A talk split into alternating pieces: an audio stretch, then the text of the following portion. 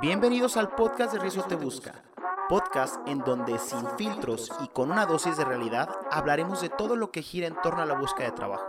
En ocasiones le hablaremos al reclutador y en algunas otras a los candidatos. Entonces, prepárate para escuchar tu dosis de realidad laboral. ¿Quién mejor que tú para saber cuáles son tus limitantes? Y en mi caso yo también siento que pues la presentación influye. ¿Hace cuánto terminé con él? ¿Por qué terminé? Si lo extrañaba y... Por eso es muy importante que analices también al reclutador, tú como candidato. Ah. Todos hemos estado en un proceso de selección. Hemos pasado esos momentos frustrantes de esperar a que te atiendan, que el reclutador sea mamón, que te digan la famosísima frase después de terminar una entrevista corta, nosotros te llamamos. Pero también hemos tenido esos momentos de alegría cuando nos dicen felicidades, estás contratado. Todos nos hemos preguntado en alguna ocasión al salir de una entrevista, ¿me darán el trabajo? Y después de algunas semanas o días, damos con la conclusión de que no nos lo dieron y viene la siguiente pregunta. ¿Por qué no me dieron el trabajo? ¿Qué hice mal? Es por eso que hoy tenemos como invitada a Sofía Mena, que nos platicará cómo ha sido su navegar por los diferentes trabajos y qué hizo para hoy obtener el empleo bien remunerado, del cual es hoy su primer día. Te preguntarás, ¿por qué Sofía? Ella pasó un proceso de selección en Resources y considero que tiene mucho que aportar, pues el día de hoy escucharás cómo una persona sí logró esa misión de encontrar un trabajo bien remunerado, con buen horario y con prestaciones superiores a las de la ley. Entonces, quiero que también te des cuenta que se puede conseguir el empleo sin ser el amigo de un amigo del dueño o simple y sencillamente por influyentismo. Sofía, ¿cómo estás? Hola, bien, gracias. ¿Y tú? Bien, también. Sofía, me estabas platicando ahorita antes de empezar que es la primera vez que grabas, así que tú tranquila, todo relajado. Ok.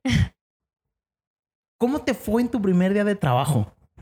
Bien. Bueno, ¿cómo vas? Porque son las dos y media de la tarde y entraste a trabajar hoy a las nueve. ¿Cómo te fue en tu primer mañana de trabajo? Bien, en el periodo de adaptación todavía. Ok. Con la empresa, con las actividades, pero muy bien. Qué bueno, me da mucho gusto. Es señal de que hicimos bien el trabajo también aquí. Pero me gustaría que nos platicaras un poquito previo a tu nuevo empleo, este que, del que estás empezando hoy. ¿Cómo fueron tus primeros trabajos? Porque todos tenemos esas frustrantes historias, esas historias de terror. Pero ¿qué recuerdas de tus primeros trabajos? ¿Cuándo fueron? Uy, pues yo comencé a trabajar muy joven. Pues empecé con empleos informales, así de que la amiga de una amiga de mi mamá cuídame a mis niños y así. Ah, empezaste niñera. Sí, empecé de niñera de que préstame a Sofi, yo te la, le pago tanto, te la entrego y voy por ella y bla, bla, bla. Y de ahí... ¿Cuántos años tenías? Tenía 14 años. Ah, muy chica. Y ya, pues solo era los fines de semana. Ya cuando tuve pues edad que ya me permitían trabajar, creo que fue a los 17, creo que es a los 17, Ujú.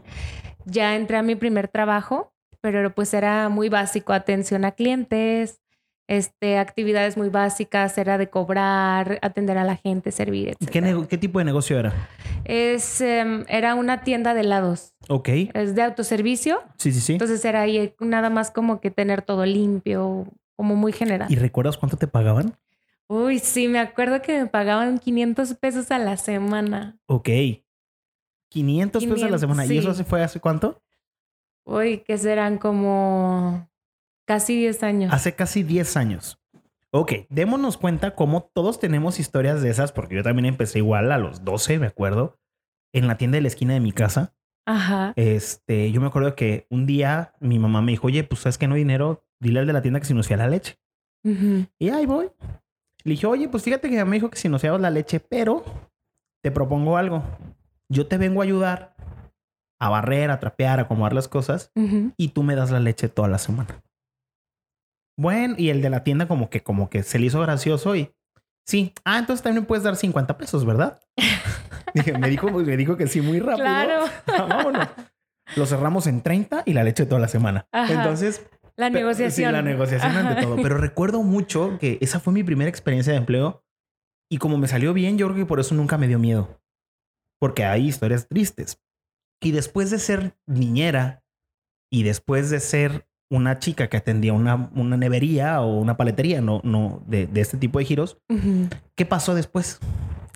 Uy, de ahí pues ahí comencé a crecer también hasta donde se pudo. Me, me hice encargada de la sucursal. Ok, y ya te pagaban 600 pesos. Ahí, ya me pagaban un poco más. Ah, y tenías tu pin de Sí, gerente. claro. Yo tenía un gorrito que tenía otro color, diferente sí. al de los demás, entonces. Somos diferentes. Sí, sí, sí. Ya, Ubíquense. sí, ya estaba el rango, ya era yo ya gerente. Ok. Entonces, pues ahí ya eran como más actividades y demás. Ya es, desde ahí ya me dio como a mí también esa seguridad de decir, bueno, yo ya estoy a cargo. Éramos tres personas, pero yo ya estaba a cargo. sí, Entonces, la responsabilidad al 100. sí, sí, sí, yo traía el gorro morado, entonces ya me sentía. Ok, y después de eso, ¿cómo renuncias? ¿Por qué renuncias? ¿Qué pasa? Porque ya eras la, la encargada, o sea, claro. ya traías el gorro morado. ¿Qué pasó? De ahí, la verdad, ya buscaba, pues el, el sueldo que manejaban ahí en general era, era muy bajo, o sea, era el mínimo, pues. Ok. Este, y ya cuando fui creciendo dije, bueno, ya quiero buscar un, Un ingreso más, más. grande, ¿no? Ya, ya había terminado la preparatoria, entonces dije, bueno, ya voy a la universidad, ya, ya quiero percibir más. Ok. Y de ahí ya me fui a otro empleo que ya estaba un poco más afín a lo que yo me metí a estudiar, que es administración. Ok. Entraste al negocio de las bicicletas. Ajá. Ok. ¿Y ahí cómo entraste? ¿Qué pasó? Ay, de ahí estuvo muy curioso porque yo, bueno, en el, en el lapso entre, entre las nieves y las bicicletas, un mes trabajé como hostess en Applebee's, uno o dos meses. Ok. Y no me gustó nada, ¿Por la qué? verdad. Son horarios pesadísimos. Yo salía a las 2, 3 de la mañana y me tenía que despertar a las 6 para ir a la escuela. Ok. Entonces iba toda desvelada, en la escuela me dormía. No, dije, bueno, esto está, mm, dije, no hay necesidad de estar tan durmiendo tres horas al día. Sí, es muy desgastante. Un saludo a mi amigo Gerardo Esquivel, que así se aventó toda su carrera. en Chilis, de mesero, bueno, luego bartender Ajá. y en la mañana estudiaba. En verdad, mis respetos, ¿eh? Sí, sí, sí, mis respetos. Totalmente, porque yo a los dos meses dije, no, no. Bye, esto no es para mí. Dije, esto estaba bastante. Ok. Y iba en camino porque me, y me iba caminando de mi casa ahí y me encontré el negocio de las bicicletas y o sea, me dio la oportunidad y dije, bueno, aquí. Pero yo entré y yo dije, yo no sé nada, yo apenas estoy estudiando, medio tengo la noción de, de lo de administrativo de las nieves, Ujú. pero acá ya era pues más actividades, pues más un poco profesionales. ¿Cómo fue? Ahí ya ten- yo jamás había hecho facturas y ahí ya tenía de que hacer facturas, pagar a proveedores, cotizar. Yo acá solo en las nieves solo hacía como un pedido, pero yo no me involucraba como con proveedores. Sí, tú le decías al dueño, me falta chocochip. Sí. Ay, qué rico nieve de chocochip. Hace mucho que no como. Me falta chocorrocas. Sí, me de que falta de fresa, panditas. panditas. Eh, no es para las paletas con chocolate. y- Ajá, sí, claro. Y ya, ¿no? Y acá entras al negocio de la bicicleta y ya es un, un poco más formal, un rubro con diferentes piezas, diferentes Sí. precios. O sea, Sí, ya mucho más amplio, un inventario. Yo desconocía todo lo de la bicicleta, o sea, yo me subía en y ya, yo no me ponía a pensar una cadena y eso. sí, las masas y los Sí, frenos y, Y los tipos, y yo decía, no, yo no sé nada. Sí, los tipos de pedales, los tipos de suspensión, el tipo de cuadro, el tipo de asiento. Sí, es un universo, la verdad. Sí. Y hoy en día está carísimo. Sí. Muy, muy caro. Entonces, ahí en las bicicletas empiezas, te dan tu primera oportunidad de, de como que una chamba formal. Sí. ¿Y cómo creciste? Porque aquí en tu currículum, que lo tengo en mi mano, para quienes no me están viendo, después de la entrevista que te hice, empezaste con un puesto y terminaste con otro. Ajá. ¿Cómo fue? Pues yo inicio empecé como a manejar la caja porque no había como alguien que manejara ahí las cajas y que recibir facturas y eso. Y poco a poco, la verdad, le fue agarrando la onda muy rápido porque ya tenía como las nociones básicas. Sí, después de las nieves, la Sí, caja que es, ¿no? sí. yo ya, ya estaba, ya desarrollaba eso bien. Y poco a poco me dijeron, ay, mira, ya el, el contador que estaba ahí, él se fue porque le ofrecieron, no me acuerdo qué, otro trabajo. Entonces él me fue eh, eh, como, pues ahora sí que delegando, sí, sus, sus trabajos, sus actividades. Yo fui agarrando la onda muy rápido, dije, bueno, pues aquí aprendo o aprendo. Entonces, así yo llegó un momento en el que ya yo era la única que me encargaba de todos los procesos administrativos de ahí. ¿Y te pagaban más? Sí, ahí sí fue progresivo, pero no de inmediato. Pero y no te pagaban luego, luego el de, bueno, ya No. eres esto. No, es no, que no. fíjate que yo siempre he dicho, y siempre lo he tratado de compartir en, en todos los podcasts y en todo mi contenido, que cuando llegas y exiges una cantidad, es porque ya pasaste este trago de no sabía hacerlo, aprendí, hice la chamba a lo mejor pues durante un periodo de tiempo en lo que se daban cuenta que sí, lo da, que sí daba el ancho y luego me ofrecieron una lana. Claro. Pero mucha gente hoy en día está súper desesperada porque quieren llegar y sí, ten tu nuevo iPhone, ten tu MacBook, ten el coche, tu coche Tesla, este el que está aquí afuera, el cual quieres, el blanco o el negro. Y, y la verdad es que ese, esa actitud es muy contaminante en un proceso. Porque en lugar de mostrar una actitud positiva ante una situación de pues le entramos y me pongo, no digo ponerme la camiseta de que aceptes pizza, porque me gustaría mucho que todos los que dicen de las pizzas Sí. me demuestren y me digan qué empresa les, les quiso pagar con pizza. Porque tú conoces al amigo de un amigo, pero nunca lo han vivido en, en físico de ten te pago pizza. Pero bueno, es que yo no, eh, de verdad para mí es un misterio qué empresas son. Me gustaría entrevistarlos y preguntarles cómo le hacen para pagarles con pizza. claro. y si es muy sonado y yo tampoco conozco ninguno. Sí, o sea, es como el, el rumor a voces. Exactamente. Entonces, después de este periodo que, que aprendiste, que te fogueaste, ya viene el momento de la remuneración. sí. Es como cuando entras a la escuela. A ver, entras a la licenciatura, sí. Estás estudiando la licenciatura, sí, pero en primer cuatrimestre no eres licenciado. O en Sí, primer claro. semestre no eres licenciado. Es un proceso para que llegue al final y después la vida laboral es otro cantar. pero es un proceso. ¿Cuánto tiempo pasó de que tú empezaste con esas actividades y te pagaron? Yo creo que sí. Bien, y lo digo entre comillas porque ahorita hiciste cara de "Eh, me pagaban. Yo creo que sí pasaron como tres, cuatro meses. El periodo de prueba. Sí, el periodo de prueba. ¿Y crees que sería una manera de obtener un buen ingreso? O sea, de, de- de estar en un trabajo que te den esta posibilidad. ¿Te funcionó y por qué te funcionó? Sí me funcionó porque pues yo seguía aprendiendo lo que estaba estudiando. O sea, yo lo llevaba a la práctica y aparte, la verdad, pues me daban más de lo que yo había, o sea, yo contemplé mi sueldo al inicial y ya después fue un poco más y dije, bueno, esto me ayuda como para ir ahorrando para mi coche y cosas así. Entonces, en ese momento, la verdad, sí me funcionó. Ya después, pues vinieron más actividades y eso. Y este, Ahí fue cuando entras al gimnasio. sí. ¿Cómo es tu renuncia de la- del lugar de este de las bicicletas? Yo de ahí, bueno, ya había avisado desde que cuando ya vas avanzando en la universidad ya tienes que elegir como tus materias especializantes. ¿Ok? Y cuando yo vi que solo se ofertaban en ciertos horarios, dije, no, ¿sabes qué? O sea, yo ya lo veía venir. O sea, tu renuncia fue por estudios. Sí, meramente por estudios. ¿Y cómo les avisaste?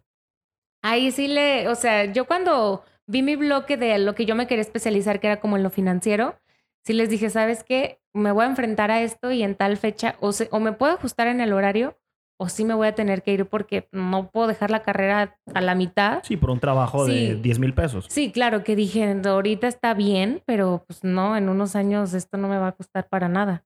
Ok.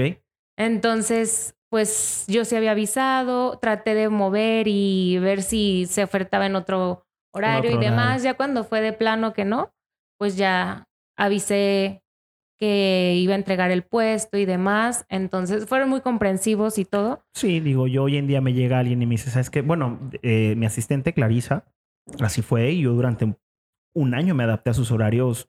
Lo único que le decía es, por favor, llega a las 9.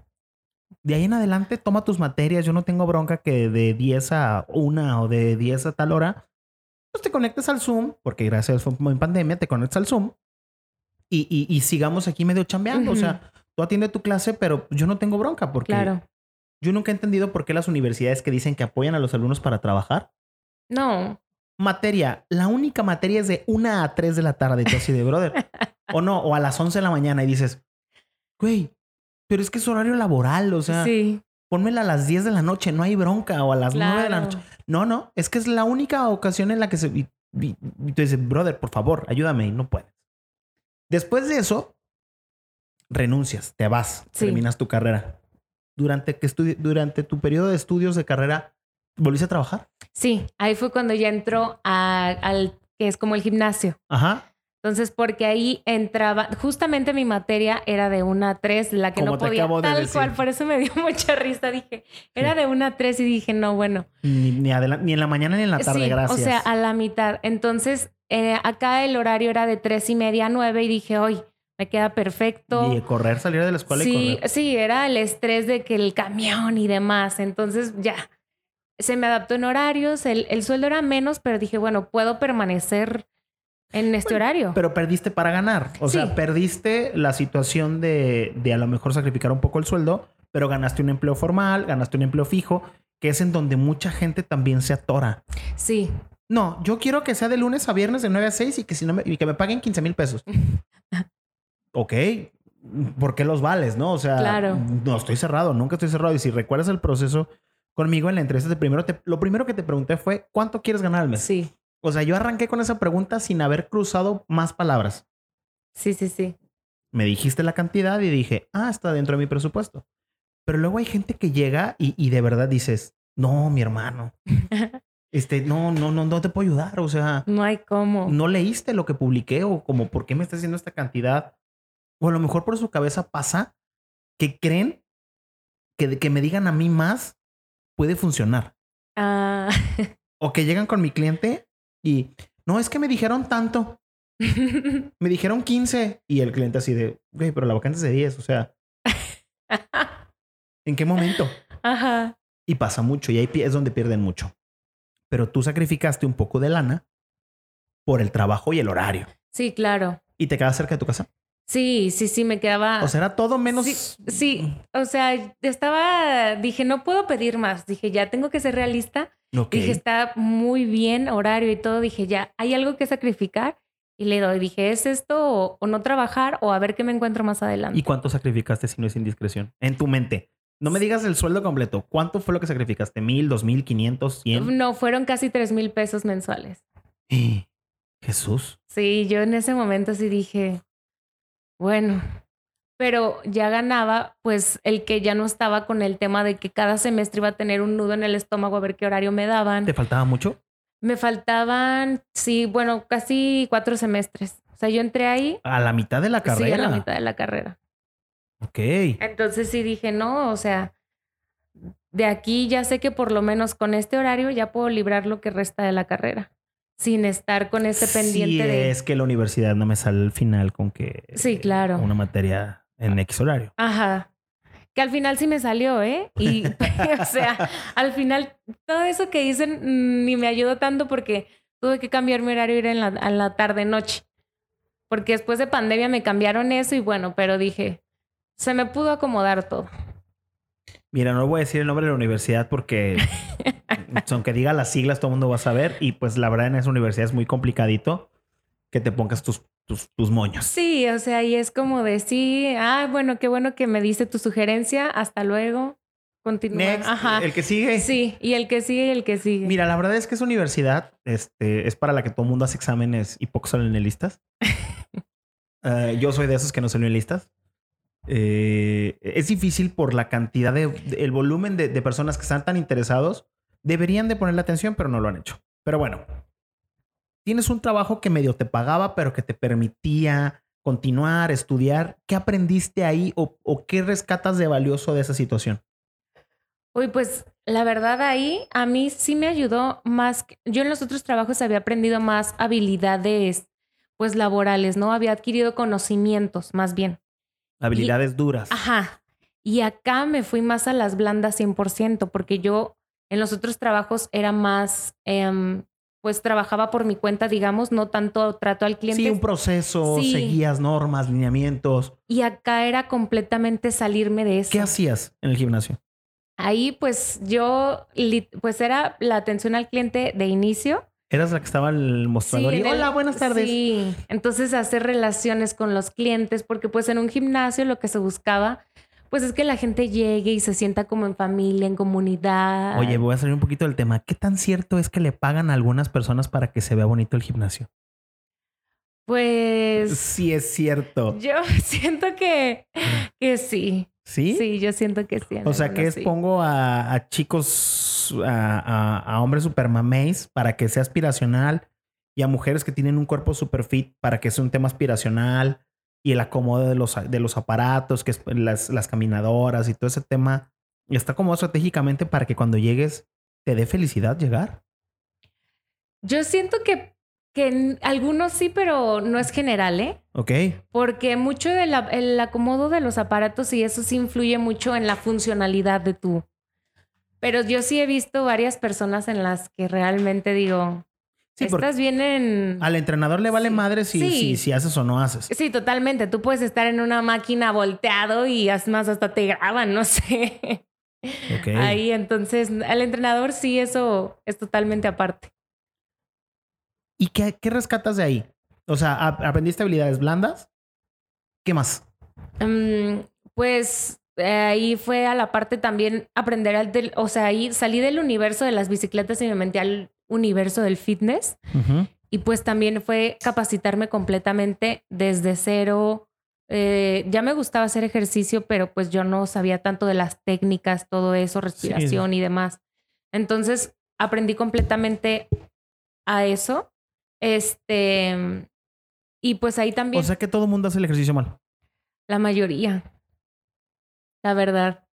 Y por más que les explicas, no, mira las rodillas así, la espalda sí. baja. Sí, sí, sí. No, no, no. De hecho, un alto porcentaje de, de lesiones son, son en el gimnasio y son porque la gente eh, hace el ejercicio. ¿En serio? Sí, un 80% de las lesiones musculares son por el, por el mal uso del gimnasio. Y es que, sabes, malamente, te digo, va mucho de la mano con los entrenadores que no te... Es que sí se necesita mucha paciencia para explicarles cómo hacerlo. Sí, güey, pero para eso te pagan. Exactamente. O sea, estás tu chamba, digo, no vas a estar atrás de mí porque para eso ocupo un entrenador personal. Personalizado. Pero, güey, se está haciendo que está haciendo. Ah, pero ¿qué tal con la chavita que les gusta? o con el güey, porque también Sí, sí, eh, sí. viceversa. O sea, no, porque luego van a decir que que qué machista. sí, porque ya, ya me ha tocado. sí, sí, me imagino. No, sí. Ok, entonces, regresando al tema porque me distraigo muy rápido. Después de que aprendes habilidades duras en, en tus primeros empleos y luego habilidades blandas, en un, en un empleo mal pagado, porque es lo que estás comentando. ¿Cuánto tiempo duraste en ese empleo mal pagado donde te enseñaron a hacer ejercicio? Duré como casi, como casi dos años. Ok, con el mismo sueldo. Sí, con el mismo sueldo. Ok. En lo que terminé la universidad tal cual. Yo recuerdo cuando vi tu currículum, cuando lo, lo- cuando lo estaba revisando, me llamó mucho la atención que para la edad que tienes, tienes muy pocos empleos. ¿O ¿Formales? Tienes muy Sí. pocos empleos. Y de hecho fue algo que te pregunté en la entrevista. Sí. Oye, ¿por qué duraste tanto tiempo en los empleos? Y ese es la primera, el primer consejo que me gustaría darles yo. Hay ocasiones en las que los trabajos nos ayudan como lo acabas de comentar. Algunos empleos nos dan experiencia para después catapultarnos a una situación diferente. Porque tu último empleo, que fue en el gimnasio, ganabas, creo que la mitad de lo que ganas hoy, o menos de la mitad. Como la mitad más o menos. Pero te comiste tres años de estar en un gimnasio, aprendiendo, valorando y analizando que tenías otras, otros salarios emocionales como el poder ir a la escuela. Me imagino que te dan en el gimnasio, Sí. mínimo.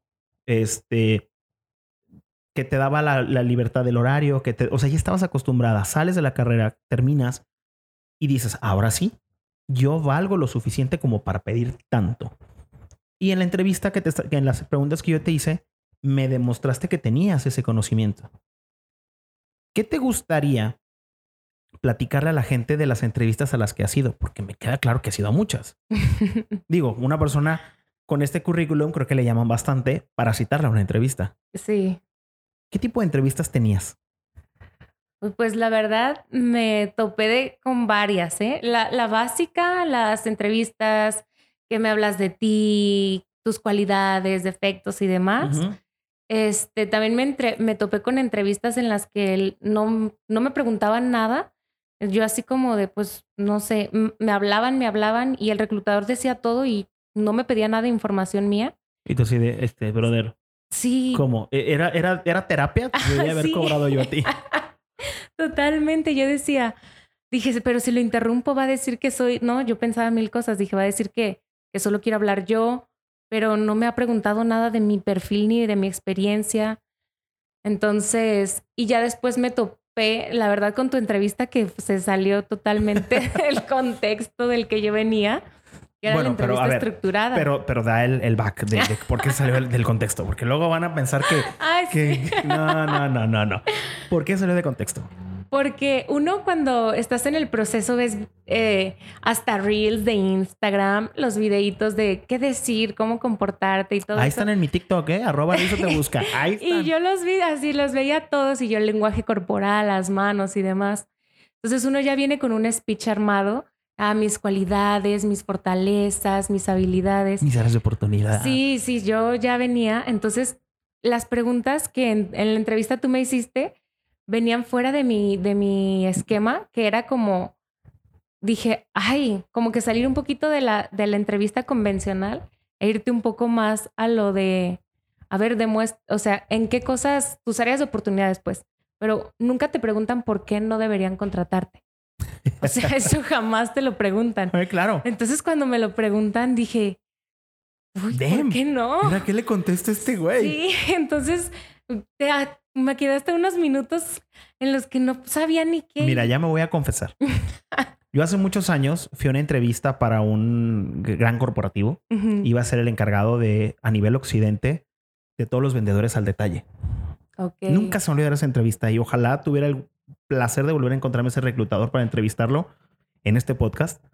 Me hizo hacerle un ensayo de tres cuartillas de por qué razón no me debían de contratar. No, hombre, yo salí peor que tú y me dio horario. Ah, Me dijo, son las, son las 11 de la mañana, tienes hasta las 6 de la tarde para mandármelo. No, hombre, yo estaba, en aquel entonces iba a terapia, eh, porque pues, tuve, un tema, tuve temas personales muy fuertes de una, de una gran depresión. Sí, depresión, este, ¿cómo se llama? Que una persona me, me, me dijo que estaba deprimida, un profesional, no porque se me ocurrió levantarme temprano en la mañana y decir es un día azul y, ah, estoy deprimido. El no. Blue Monday. El Blue Monday. No, no, no. Sí, realmente un doctor me, me dijo que estaba deprimido, un psicólogo, psicólogo en aquel entonces. Y, y yo salí de, mi, de, de, de esa entrevista diciendo es que soy una verdadera basura. O sea, ¿cómo es posible que no sepa por qué? Y empecé bien acelerado y mi terapeuta me dijo, no le voy a arruinar el ejercicio al, al reclutador porque si te doy la respuesta, voy a arruinar el ejercicio.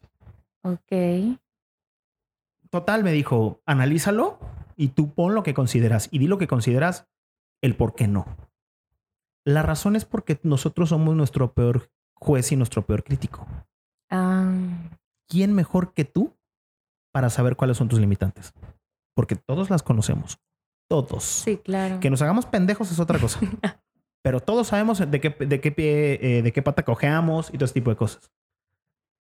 Y ese tipo de preguntas precisamente son para una persona como tú, Mm, que venía con todo el speech estructurado y, uy, ahorita le voy a contestar Sí. a este cuando me diga, claro que sí, mira, y ya la traigo hasta con cómo y con respiro. Pero te sacan de ese contexto. Sí. Pero ¿cómo han sido tus otras entrevistas dejando de lado la mía, que mi entrevista es súper atípica, mi entrevista es súper random, eh, hago preguntas bien extrañas, pero mira, una semana Sí. después estás en un empleo. Sí, sí, sí. Eh, pues las otras entrevistas, te digo, habían sido un, un esquema general. Eh, Me preguntaban pues de mi experiencia, este, qué había aportado yo a la empresa, La clásica. sí, este, en qué, por qué había durado el, el tiempo y demás. Entonces, pues te digo, eso como que me ayudó a tener como que algo ya armado. Pero lo que sí me enfrenté es que en verdad no te hablan para decirte "N- no eres seleccionado. Yo no sé por qué eso ocurre de manera tan... tan ¿Cotidiana? Sí. Mira, eh, eso es una mala práctica de los reclutadores, porque también cometemos errores los reclutadores. Sí, lo acepto, es una muy mala práctica.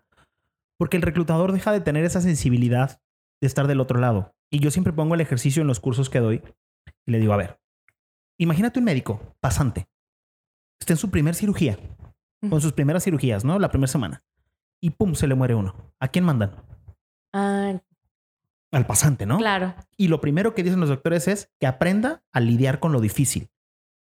Mm. Y llega el pasante y "Mm, familiares de fulanito de tal, o sea, llega y, y- Sí, sí, y- sí. y- y no sabe transmitir porque no tiene experiencia. Pero pasa el tiempo y como hay doctores de familiares de fulanito de tal, no, ya se levantan y lo sentimos mucho, su familiar no resistió. Silencio. Y ya digo, es muy frustrante y es muy duro porque yo ya estuve en esa situación eh, con mi abuela hace tiempo. Y, y de verdad yo veía al doctor estoico, frío. Sí, claro. Y eso es lo que sucede. Ah, Muchas personas no saben entrevistar porque no han enfrentado un proceso. Yo tengo más de 10 años entrevistando. Y yo por eso a veces decía, ay, güey, pues no, no me sirvió. El que sigue, no, no me sirvió. Porque yo perdí ese sentido y los reclutadores a veces perdemos esa noción de... Y por eso yo siempre en mis procesos les digo, si no te hablo tal día, tal hora es porque el proceso terminó. ah, Le pongo una fecha de terminación. Claro. ¿Para qué? Para luego no tener que hacer una lista de 25 llamadas de estás descartado, estás descartado o el mensaje, ¿no? Sí, claro. Que sí lo tengo en, la- en una plantilla cuando ya avanzaron. Imaginemos que fuiste con mi cliente y que no te contrató, ya te hubiera dado un seguimiento un poco más puntual. Oye, ¿sabes qué? Mira, Sofi, pues no continuaste y te doy una pequeño retro. Ah. Mira, considero que a tu currículum, que lo estoy, tengo aquí enfrente, en lugar de que sea verde, perdón, azul y rosita, este, te sugiero que sea gris y blanco. Y estas palabras cámbialas. Le dedico medio minuto. Claro. Ya te fuiste contenta porque obtuviste retro, pero a veces por eso no lo hacen. Mm. Una jal- un jalón de orejas, sí. Y lo voy a decir con sus palabras textuales, es una mamada.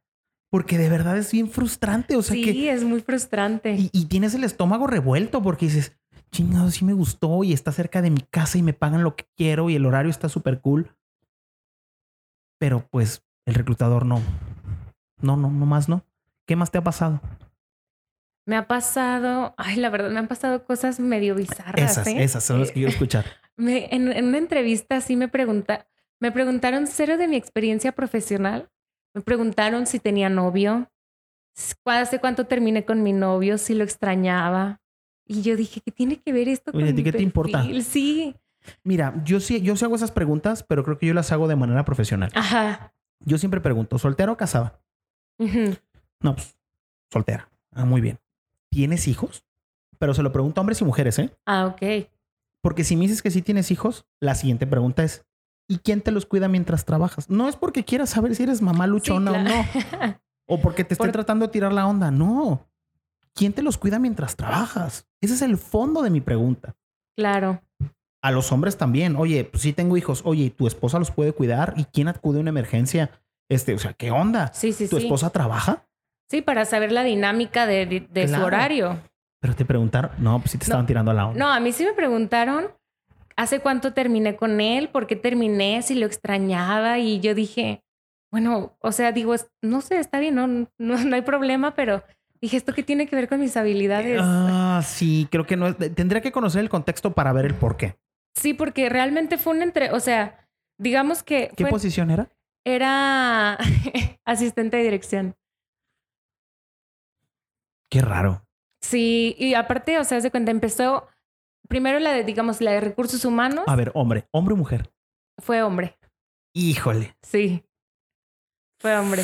Porque la de recursos humanos me hizo preguntas meramente de currículum normales, tus habilidades, demás. Luego sale esa persona y entra, que era no sé, el subdirector, creo, y me empieza a hacer esas preguntas y yo dije, bueno, porque ya, ya la había, la de recursos humanos ya, ya había hecho mi currículum, anotaciones Sí, y como- demás. Como, el mío, como el que tengo aquí. tal cual. Y se lo pasó como pues yo dije, bueno, le está pasando la información, ¿no? Y hizo el currículum a un lado y me empezó a hacer esas preguntas y yo dije, ay, esto está medio... Y a ver, si yo te hago esta pregunta, ¿y tú estarías dispuesta sí o no? Y yo, Señor, no estoy buscando un sugar. sí, sí, tal cual, ya sí dije. Señor, ya tengo iPhone, gracias. Dije, no, yo me pago mis cosas, gracias. Para eso Eh, trabajo. Sí, para eso estoy buscando trabajo. Y por eso estudié. Entonces, sí, eso, es, de esa entrevista yo sí salí y dije, ay, entonces llega una parte donde dices, ¿estar exagerando? O, No, o, o sea, yo No. sí me lo cuestioné. No, no, no. dije, no, no, no, no, no, ni de broma. O sea, creo que hay preguntas personales sí. Sí. que se pueden hacer y que se tienen que hacer. sí, claro. Pero la manera es lo delicado, que es la delgada línea entre el me está acosando o me está halagando. Sí, sí, sí, claro. que es bien difícil y no me quiero meter. Pero por ahí tengo en, en uno de mis episodios anteriores, el de, el de Andrea, en donde hablo precisamente de los techos de cristal y todo ese tipo de cosas, en donde sí el tema del acoso está bien duro. O sea, y es, y es una delgada línea porque el reclutador tiene el poder de la pregunta. Ah, claro. Yo te puedo preguntar. Sí. O sea, de hecho, en, en los roles, la que me tiene que compartir información eres tú. En una entrevista. Bueno, en este caso yo como, re- como reclutador. ¿Y qué más te ha pasado? Pues me llegó a, me llegó a pasar también que me, que me dejaran plantada en un Zoom. No, si yo te platicara Pero- las veces que me han dejado plantado en Zoom, aquí, en entrevistas. No, ya, mira. La primavera me queda corta de la, de la cantidad de plantadas que he tenido. Es más, hoy tuvimos cuatro. ¿En verdad? Sí, y ni mensaje ni nada. Y luego tienes el descaro de volverse a postular. Pues yo creo que en general de en este rato que he estado haciendo estas entrevistas ha sido como lo más, te digo, de ahí en más, no, también me han pedido, pues no sé, pon tus redes sociales públicas. Entonces, Esa sí tiene una razón. ah, Esa sí, aquí hay un, sí, sí, sí, un yo, trasfondo. ajá, Y, y es, en ocasiones las empresas lo que buscan es qué tipo de contenido, con qué tipo de contenido te sientes identificado. No, es, no quiero ver tus fotos en la playa, ni, ni te quiero ver en el último viaje a Bacalar, ni te quiero ver en traje de baño. No, eso no me interesa. claro, Yo lo que estoy buscando es si no, si no compartes a lo mejor contenido. mm, a ver, voy a ponerle un, un nombre medio random. Este, Clodomiro. Clodomiro tiene una empresa de eh, calentadores. Y a Clodomiro no le gustan las cosas de narcos. Entonces Clodomiro me dice, busca en su perfil que no tenga ese gusto. ah, O sea, que no comparta cosas de Sí, eso, que no comparta cosas de las series, con todo el respeto a la gente que le gusta, sin, que, sin tocar susceptibilidades. Este, esta de, de, de narcos y de cosas de ese tipo y que, que Como no, esa que- cultura, que, ajá, sí. que no esté en ese rollo. ok. No es que te quiera ver en traje de baño. Sí, no, y ya, o sea, te digo, esas cosas, yo, yo ya sabía que la- en algunas empresas y puestos te los piden precisamente para ver, este, ¿Con qué eres afín? ¿Qué lugares visitas? ¿Qué tipo de amistades tienes? exactamente. Porque luego es muy normal que ingr- ingresa a trabajar y es que dame, la burra no nace, la, la hacen arisca. O sea, también qué tipo de amistades tienen, porque también pasa mucho que la competencia infiltra gente. Ah, Esto es una guerra. O sea, es una guerra la, la- la- la chamba y el reclutador. El trabajo del reclutador es muy complicado por eso. O sea, porque tienes que analizar un chingo de cosas, pero no le puedes decir. Porque, por ejemplo, yo contigo fui un reclutador, pues, accesible, este, un- en un tono agradable, por Sí. así decirlo. Eh, me puse, buen, digamos que buena onda. Tomé mi, mi máscara del buena onda, del reclutador accesible. Pero a veces que me toca ser el reclutador, hijo de la chingada, mamón, duro, este, de rápido, porque así es el jefe. Ah, O sea, yo, yo- el tipo de entrevista que tuviste conmigo fue como es tu jefe. ah, ok. O sea, mi cliente, tu jefe, Ujú. es bien a todo dar. Por las buenas. Hazlo enojar y es, es otro cantar. Pero es muy amable. De, de un fácil. Trato. De un fácil trato. De una manera rápida de, de- de poder platicar con él. O sea, es sencillo. Mm, Pero me ha pasado que me he tenido que poner otro papel. Por eso es muy importante que analices también al reclutador. Tú como candidato. Ah.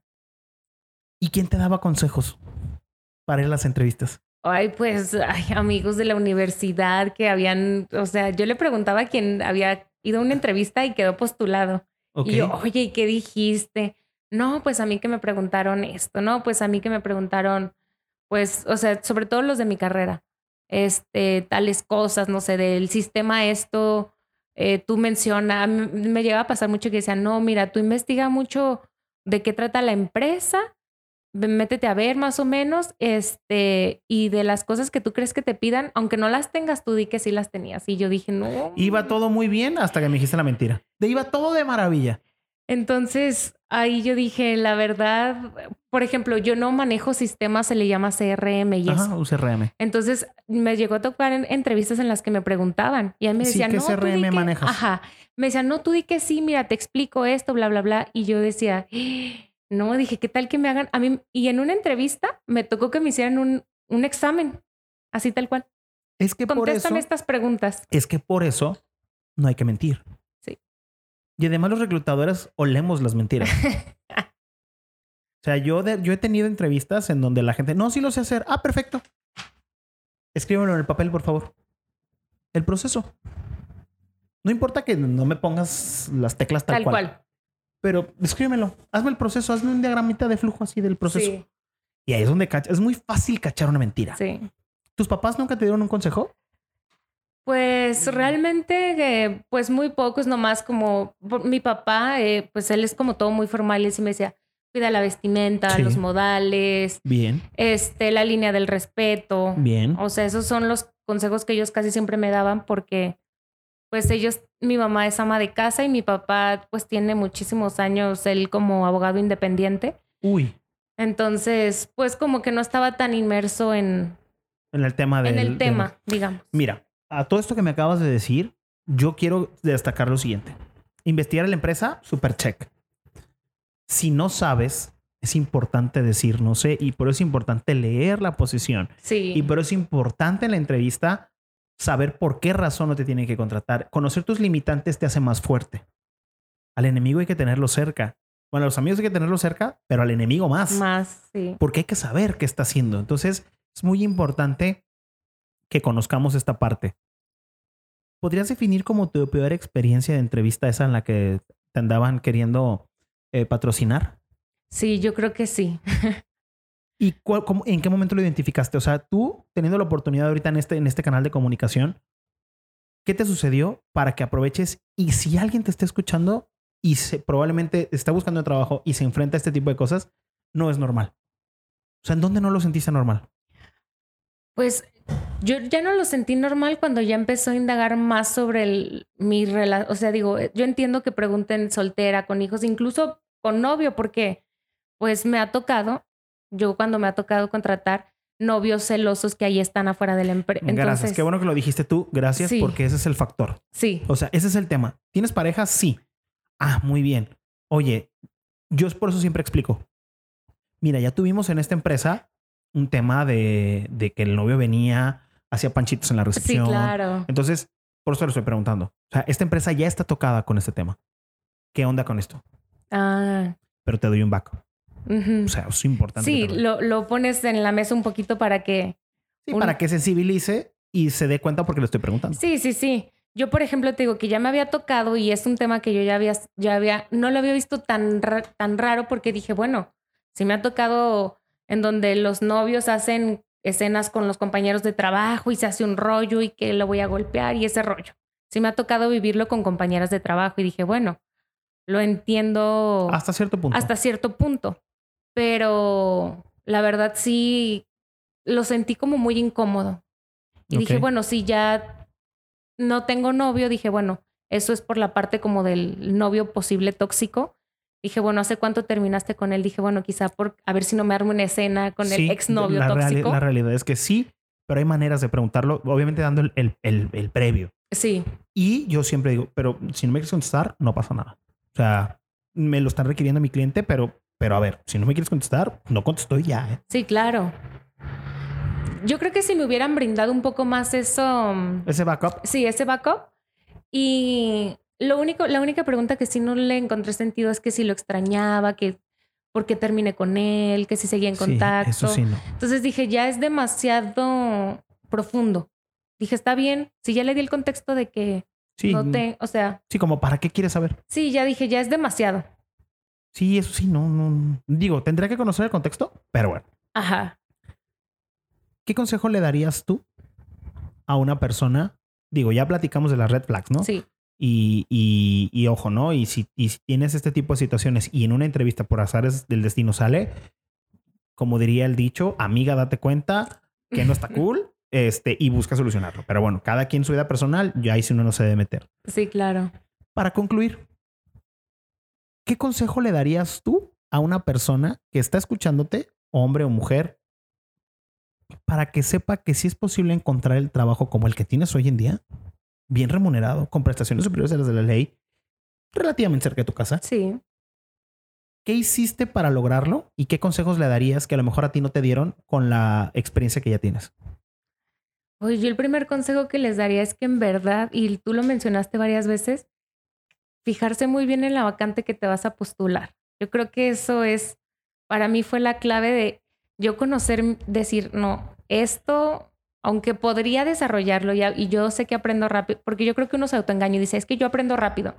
No lo sé hacer, pero Quiero lo ver. aprendo rápido. no lo sé, Rick. Entonces dije un, yo en verdad, o sea, había empleos que yo veía mucho, no sé, ay, este está el pagado y estas prestaciones, pero yo decía, bueno, ¿qué tanto sé cumplir? Entonces yo comencé por delimitar muy bien mi perfil y dije, realmente yo sé hacer esto, Independientemente si soy buena aprendiendo o lenta, lo que sea.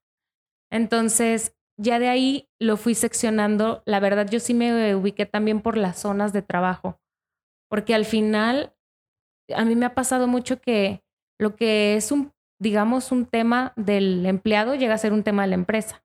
Sí. O sea, ya después es un tú sabías que trabajaba lejos, que vivía lejos y no, no, no, sé que tú sabes la ubicación de la empresa. Pues si veniste a la entrevista. Ajá, entonces yo fui delimitando y la verdad que también comencé a buscar trabajo como desde septiembre, pero Ok. me di cuenta que todo el mundo me decía, eso sí fue algo que me decía de que en diciembre mucha gente comienza a buscar entre noviembre y diciembre. Mm, Sí, mira, cualquier temporada es buena porque las empresas siempre buscan contratar. Ok. Hay un rumor a voces de que diciembre es un mes, un mes malo para, para buscar trabajo.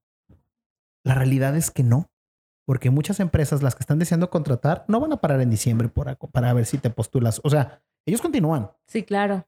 Y en, en diciembre la competencia es menor. Porque Ah. muchos están pensando en la posada, en va a venir mi tía de Estados Unidos a ver qué me trae, eh, me voy a ir de viaje a mi pueblo. Eh, o sea, pasan Sí. mil cosas. Entonces la gente es menor con la que compites. Si eres un buen candidato, destacas cañón. O sea, porque el porcentaje es menor. Entonces, Ok. ya lo había dicho en otros episodios. Estamos en febrero. Este, si lo estás escuchando en diciembre, en algún cerca de un diciembre, que ojalá que sí, este, no es mala temporada. Mm, ¿Qué otro consejo te daban? pues O darías, perdón, no más que, más que de los que te daban porque ya nos platicaste, ¿qué otro consejo le darías? Yo sí les daría el consejo que- de que sí se preparen bien, como por ejemplo en las cápsulas que tienes, en videos de... Porque a veces uno cree que sabe contestar preguntas de las entrevistas, pero en el fondo No. llegas y no, no sabes. No, no saben. Entonces, yo las primeras entrevistas a las que iba, sí me preguntaban cosas y yo decía, ay, no, no sé cómo. Y comencé a buscar material. Yo sí aconsejo mucho que busquen material.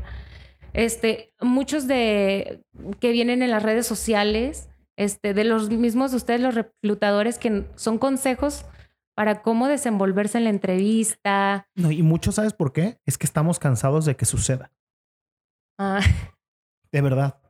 ¿Sabe? O sea, yo tuve que poner en mi mensaje, no sé si recuerdas el mensaje que te decía, asiste con tu currículum impreso y Sí. actualizado. Si no lo traes, no llevaremos a cabo la entrevista. sí, sí, lo vi esa anotación. Y no es que no lo quiera imprimir. Es que lo debes de traer. Claro, Y tienes que seguir mi instrucción. Hazlo. sí. ¿Qué más? ¿Qué más te gustaría aportarle a la gente? Pues yo creo que la verdad que uno no mentir en nada, Ok. o sea, ser 100% honestos, porque al final, digo, aunque te contraten por X cosa, que pasara tu mentira, va a llegar un momento en el que va a ser evidente que las habilidades no las tienes. Entonces, yo creo que eso es también muy importante. Y en mi caso, yo también siento que pues la presentación influye Demasiado. demasiado. Es casi todo la presentación. Sí, o sea, y el, o sea, el ser puntual y la presentación para mí es algo elemental, que así sea un trabajo de lo que sea. Yo creo que cuando uno dice buena presentación no tiene que ser precisamente formal, sino Claro. una presentación aseada. Sí, no tienes que traer tus mejores ropas o o el vestidazo de la boda. Sí, Pero a ver, preocúpate por, por verte bien. claro. Nada más. Ni ropa de marca. Sí, exactamente. Muy bien. Pues, Sofía, ¿algo más que te gustaría compartirles? ¿Algo más que te gustaría agregar? Así que digas tú, híjole, este creo que es el consejo ganador. Ay, pues la verdad yo creo que, pues ahorita que yo ya estoy de este lado en el que sí Y quedé en el que ya tengo trabajo. En el que ya tengo trabajo, en el que sí quedé en la, en la postulación del trabajo, pues yo creo que pues es que sigan todo el proceso tal cual el reclutador te lo pide. Cada reclutador lo pide de una manera, pero tratar de mandar todo lo más pronto posible. Así si es. te dicen tal fecha y de preferencia mandarlo antes, digo, yo me enfrenté que estaba en un trabajo ya y tuve que adaptar mis tiempos, pero pues hacerlo al final el interés es de uno como Gracias. como no sé cómo decirle. Como el candidato. Como el sí, candidato. Tú eres el que quiere el empleo. Entonces, hay veces que siento que los reclutadores están tras del candidato cuando no debería ser así. Entonces, uno simplemente cumplir con lo que te piden en tiempo y forma y listo. Mira, acabas de decir un punto muy importante, seguir instrucciones. Digo, yo creo, me gustaría que me dieras eh, la respuesta, yo creo que mi proceso es muy, muy seguible. Sí, bastante. O sea, postúlate de esta manera, ver la entrevista de esta forma. Después de la entrevista, es más, creo que todo tiene video. Sí. De hecho, acabamos de grabar un video más. Gracias a, ese proceso esa semana me di cuenta que la gente no conocía mi proceso. Mm. Y ya, ya hice un video donde les digo, mira, el proceso es este. y tienes que hacer esto y de esta forma y por esto y esto. Son otros, es un video como de dos minutos también. Y los pasos a seguir son estos. O sea, vas aquí. Lo que sigue es esto porque la incertidumbre también mata. Sí, claro. Entonces, pues Sofi, no me queda más que, más que agradecerte de verdad. Muchas gracias por compartir, por aceptar la invitación. Espero que a alguien le sirva o a muchos le sirva el que se den cuenta que el reclutador lo único que hace es hacer su trabajo. Sí, claro. Es el trabajo sucio en ocasiones y el menos popular porque es el correcto. Pero pues alguien lo tiene que hacer. Entonces los reclutadores hacemos esa chamba. Sofi, de verdad, muchísimas gracias. Felicidades por tu nuevo trabajo porque hoy es oficial. Hoy estamos a 7 de febrero del 2023 y es tu primer día de trabajo. Muchísimas felicidades. Este, y no me queda más que de nuevamente darte las gracias por aceptar mi invitación. Y este, a toda la gente que nos está escuchando, espero que les haya servido bastante y que se den cuenta que no somos los ogros, que nosotros solamente somos el mecanismo o el intermediario en, en, en, en, que logren las cosas y felicitarte porque la verdad fuiste una excelente candidata. Creo que de las pocas candidatas que ha seguido tan al pie de la letra mis instrucciones, horarios, tiempos y todo, y pues por eso estás aquí con un trabajo de más del doble de lo que estabas buscando, más cerca de tu casa, este, y con una posibilidad infinita de crecimiento, porque esa empresa sí lo tiene. Entonces, Sofi, muchísimas gracias. Y para toda la gente que nos escucha, pues espero que estos consejos les sirvan en su búsqueda de empleo. Y como siempre les digo, nos escuchamos en próximos episodios. Muchísimas gracias. Hasta luego. Hasta luego. Esta dosis de realidad laboral terminó por hoy. No te olvides de suscribirte para escuchar lo que gira en torno al trabajo. Acompáñame en próximos episodios donde te daré un poco más de realidad laboral.